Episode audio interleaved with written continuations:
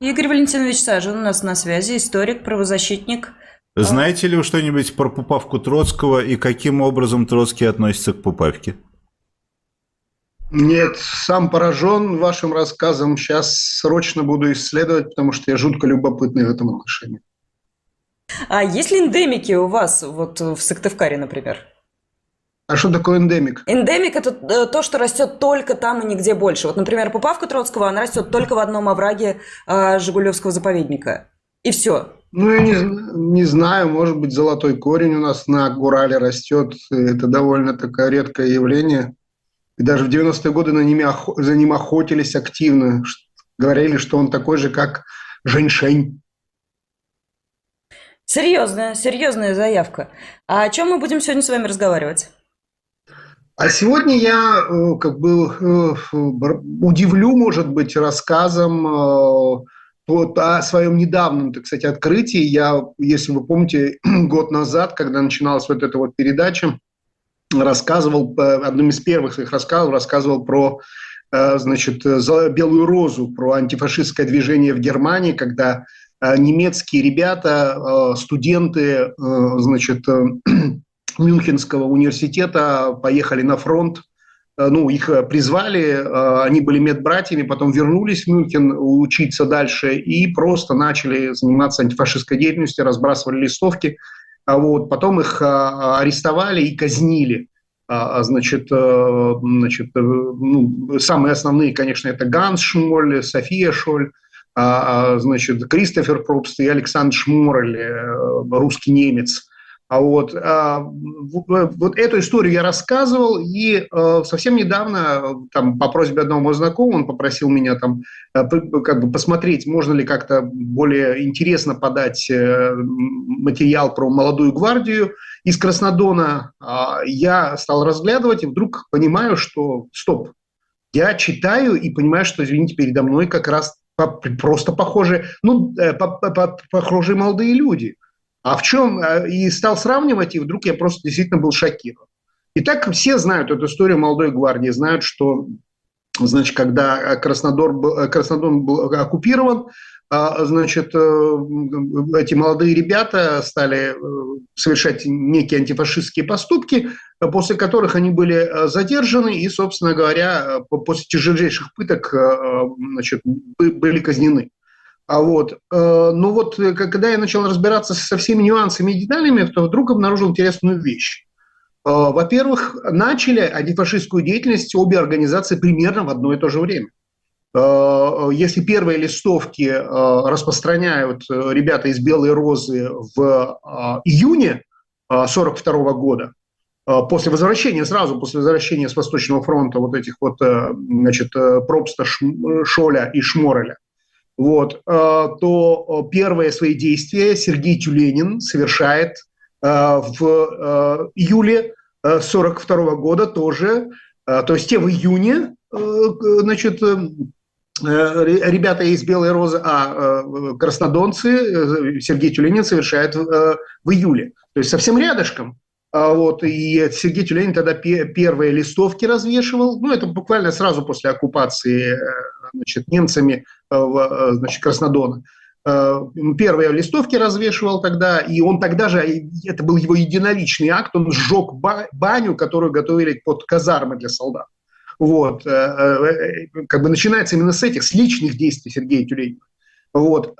И когда я натыкаюсь, вот, и всех, всех ребят из «Белой розы», значит, аресты производились в феврале, 43 -го года, то э, первые аресты э, молодых гвардейцев происходили в январе 43 -го года, тоже совсем рядышком, э, то есть совсем близко. Вот, я посмотрел, а чем же все-таки занимались-то ребята из э, молодой гвардии, что, что, что за, какие самые известные их акции, вот, что они совершили. Я обнаружил, что они совершили, по сути, ну, самые, самые такие яркие, это пять, ну, если учитывать еще и вот это сжигание бани Сергеем Тюлениным, то шесть акций. Вот. Э, что это за действие? Самое крупное их действие у молодогвардейцев – это листовки. Точно такие же, ну, скажем так, не по составу, а вот по, по подходу. Точно такие же листовки, как и из «Белой розы». Значит, по, по подсчетам, где-то они смогли распространить, молодогвардейцы смогли распространить где-то порядка 30 разных листовок, общая численность которых достигала 5000. То есть они, проще говоря, ходили э, по, по ночам по Краснодону, развешивали листовки с текстами Совинформбюро, рассказывая населению про то, что же э, происходит на фронте. А, понятно, что делать это было очень сложно, поскольку, э, во-первых, все радио было изъято еще до прихода фашистов, это был приказ, во время войны радио все изымались, поэтому радио у них не было, и, и когда немцы пришли, они тоже, если все-таки обнаружили радио, тоже изымали. Поэтому где они брали сводки Совинформбюро? Понятно, что это какая-то э, подпольная радиостанция. Это какая-то что-то связанное с тем, что было оставлено, что специально подпольщики оставили. Ну и да, мы обнаруживаем, что среди э, красо... Э, вот этих вот молодогвардейцев были ребята, которые были специально оставлены с оборудованием.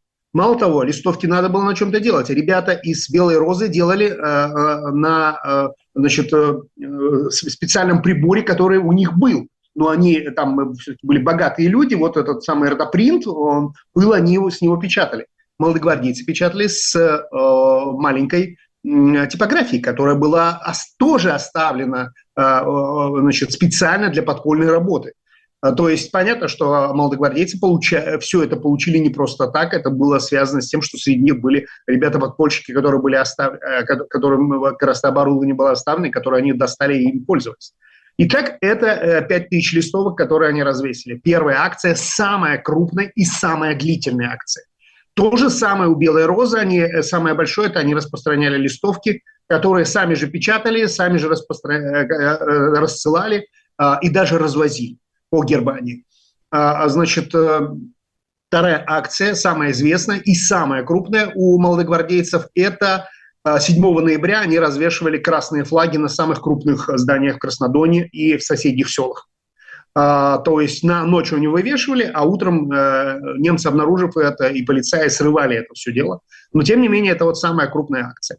Следующая их акция, она, э, то есть мы видим, что параллельно э, ребята делают примерно одни то же, то же самое действие. Кстати, вот «Белая роза», они листовки раз, развешивали, и потом думали, надо что-то еще делать. И так же, как и ребята с Краснодона, вот да, это вот София Шоль, из «Белой розы». Так вот, значит, они, так же, как ребята из Краснодона, думали, надо что-то еще делать. Ну, что это листовки только? Давайте еще что-то. Вот, кстати, ребята, вот, практически вся «Белая роза» здесь, и Пробст, и, и оба Шоли, Софья с Гансом Шолем, с братом. Так вот, э, э, значит, они стали, э, кроме листовок, надо что-то еще делать, надо что-то, а это Александр Шмор, кстати, вот этот самый русский парень, в смысле русский немец, который переехал в Германию накануне прихода к власти фашистов и, собственно говоря, один, входил в эту самую организацию. Так вот, они, кроме листовок, надо что-то делать, и они приняли решение писать надписи. Долой Гитлера и тому подобное. Вот, то есть если э, краснодонцы вывешивали флаги, то ребята писали вот эти вот надписи, по ночам писали большие надписи на стенах э, домов в Мюнхене. Вот, э, то есть две крупных, а, вот у них две самые крупные акции. Ну и э, дальше ребята из Краснодона, э, у них была акция, ну такая, скажем так, с элементами террора, они сожгли биржу труда, которая готовила списки для вывоза значит, жителей Краснодор, Краснодона в Германию для работ. Вот. А, то, то, тоже действие, но уже, так сказать, действие, э, ну, скажем так, условно ненасильственное, потому что не, никто не пострадал на, во время этой самой акции. Они просто сожгли вот эту биржу вместе со всеми этими списками, что, чем спасли огромную массу людей. А дальше а, они готовили крупную акцию, как раз террористическую. Для этого Сергей Тюленин и несколько человек еще собирали оружие. Они собирались напасть на клуб, в котором, собственно говоря, они и базировались. То есть там был клуб, один из красно... вот этих вот э, э, молодогвардейцев был заведующим этим клубом, и они там базировались, и они собирались, когда туда соберутся офицеры и солдаты, э, значит, немецкие оккупационные, они его подожгут и будут расстреливать и забрасывать гранатами этот самый клуб. Они готовили эту акцию очень долго. Потом вот им подвернули, пока они готовили, им подвернулась еще одна акция. Вдруг кто-то из ребят сказал, там застряли э, э, автомобили, грузовики с подарками для э, немецкой армии, которые вот везли, они там в снегу застряли. Ну, это уже был практически декабрь месяц. И ребята решили грабить эти автомобили. Они, на, на, потому что автомобили были без охраны, они смогли грабить. И вот как раз эти, значит, то, что они, эти посылки, которые они украли, и привели к практически их провалу, потому что, значит, там две истории описывается. Часть ограблена они решили на рынке сбыть и э, их схватили. Но там есть другая история о том, что э, когда они грабили, какой-то подросток их увидел, вот, они ему, чтобы он никому не рассказал, пихнули пачки сигарет, э, пачки сигарет из э, вот этих самых посылок. И паренек пошел на рынок их продавать, его схватили, а он ткнул пальцем и указал, кто э, ему эти пачки сигарет дал. Вот, и, собственно говоря, их тогда стали раскрывать. То есть э, вот эта вот э, четвертая акция с, с ограблением этих посылок, э, с, э, с немецкими посылками, собственно говоря, можно считать итоговой, но э, все-таки они готовились к этому нападению на клуб. Э, и реально они еще могли его произвести, потому что арестов еще пока не было, еще пока полиция искала, кто это совершил, эти ограбления. И они уже даже назначили дату и должны были уже в декабре вот это совершить, еще до арестов. Но Потом в последний момент приняли решение, что все-таки они этого делать не будут. По одной простой причине. Они вдруг поняли, что при этой акции могут пострадать абсолютно невинные люди. Что да, наряду с фашистами могут погибнуть э, и персонал клуба, который вообще ничего не знает, который э, находится в очень вынужденном состоянии. Это абсолютно мирные люди, и они не, не хотели, чтобы они погибли.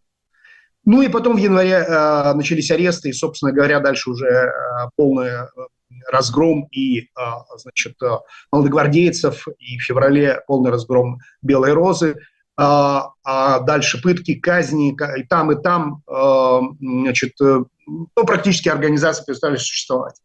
И э, я вот сравнивая это все понимаю, что э, в основном эти две организации были все-таки в большей степени ненасильственные.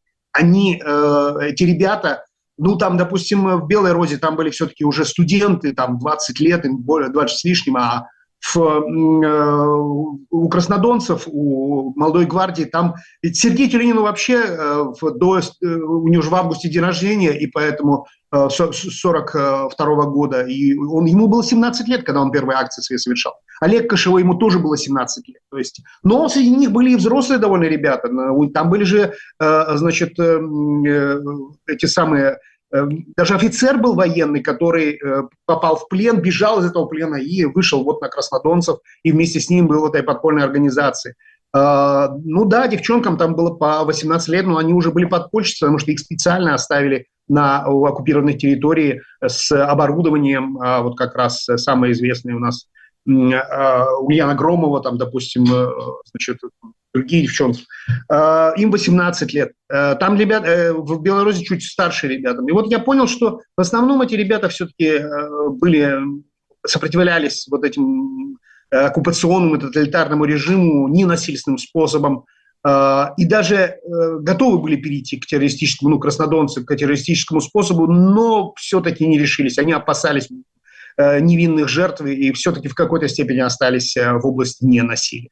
Вот такая вот э, короткая история про сравнение этих двух организаций, которые существовали примерно в одно и то же время, практически в одно и то же время, которые полностью погибли, были казнены и э, которые э, при тоталитарном режиме, который требует от людей э, полностью быть жертвой и подчиниться себе, все-таки остались Э, людьми и не смогли перешагнуть какую-то черту.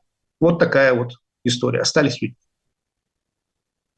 Ну, для меня это на самом деле все равно. Это разные совершенно... Э, ну, это не параллельные прямые, потому что Белая Роза, э, у нее задание со звездочкой было. Они были как бы против своих. А, как бы против э, собственной страны, э, что накладывало определенный отпечаток на их э, действия и, может быть, даже давало тон определенный, задавало этот ненасильственный тон их сопротивлению. Здесь это подпольное сопротивление против оккупантов. Но для меня даже странно сопротивляться оккупантам ненасильственными методами. Мне кажется, что э, к вам пришли, вас захватили, да, жертвы могут быть, но черт возьми, давайте попробуем их с себя скинуть. В чате пишут, что очень много нестыковок, придуманных и натянутых потом советской пропагандой. Как вы относитесь к этому? Э, да, я, кстати, все это фильтровал и критиковал, ну, в смысле, историческая критика – это обязательное условие любого исторического исследования, и я все-таки говорю о фактах, которые были, имели очень много подтверждений, поэтому я отодвигаю всю вот эту пропагандистскую систему и э, мыслю все-таки категориями ну, конкретных действий, поэтому очень многое опустил. Вот. Так что малогвардейцы – это все-таки реальное событие с реальными фактами. Очень много реальных фактов. Говори. А, да нет, я хотела просто сказать о том, что если ненасильственное сопротивление не помогает вот конкретно в данный момент, а, то как будто бы оно помогает следующим поколениям и следующим тем, кто сталкивается а, с нерешаемой какой-то задачей, или кто сталкивается с тем, что придется как-то присвоить сделанное. Белая роза, я в последнее время почему-то очень много думала про белую розу и подумала, что ну, их затеи ну вот остановить фашистов листовками, кажется, заранее были обречены на провал. Но э, не поднялось бы студенческое восстание, даже если бы они эти листовки раскидывали пять раз на день. Не поднялось бы, к сожалению. Вот. Но э, как будто бы их деятельность нужна нам. Как будто бы их деятельность нужна нам для того, чтобы понять, что люди разные, что люди разные в рамках одной страны, э, что это сопротивление вообще было зафиксированное. А тут для меня они очень ценны в этом плане. Ну, а, а можно еще попытаться измерить их эффективность. Помогла ли их деятельность остановить войну? Нет, я ровно про это и говорю. Я сейчас и... про молодогвардейцев. А. Ну, знаете, э, скажем так, в какой-то степени э, существование разных таких вот подпольных структур, которые сопротивлялись внутри оккупационной территории, они тоже помогали все-таки э, выводить. Потом не надо не забывать, очень многие подпольщики разведкой занимались, и, кстати, ребята молодогвардейцы тоже разведкой занимались, и это уже доказано о том, что они составляли информации э, все-таки э, значит, некоторые из этих девчонок были еще и радистами, они прошли курсы радистов, и сообщали. Почему, кстати, вот их очень жестоко пытали, потому что это все-таки было действительно... Быстро было обнаружено, что они сильно... Пове... Это, это вот безумец Сергей Тюленин, вот такой без... парень такой, э, который готов был биться активно, значит, это был действительно подросток, который никак не был связан, действительно совершал свои акты абсолютно свободно. Но очень многие там ребята были, извините меня, связаны с э, значит, Красной Армией, и э, немцы выясняли, что это такое. И они поэтому и пытались жестоко, они пытались понять и вы, выкорчевать всю эту организацию. Кстати, это им не удалось. Это им не удалось, потому что, оказывается, на территории Краснодара действовало несколько организаций подпольных. Вот. А они-то выявить все равно смогли только одну. Информация, разведданные получали все-таки, э, Красная Армия получала все-таки э, из разных источников. Так что то, что это они содействовали в какой-то степени, да, и, кстати, э, Белая Роза тоже содействовала. Она, во всяком случае, помогла немцам в какой-то степени денацифицироваться. Это очень важный факт. Своим действием существования. То есть не войну остановить, а после войны прийти в себя, вспоминая, что да. все-таки были среди нас и нормальные.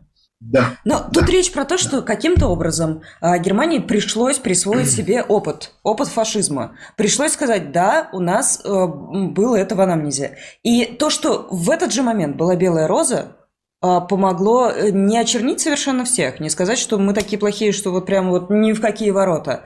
А да, у нас был фашизм, но, простите, в этот же момент у нас была и белая роза. У нас были люди, которые готовы были противостоять этому ценой собственной жизни. Когда я говорила, что это важно для следующих поколений, я имел в виду и это тоже. Мой учитель русского языка говорил, э, что исключение только лишь подтверждает правило. В данном случае белая роза – это исключение? В данном случае твой учитель русского языка ошибался.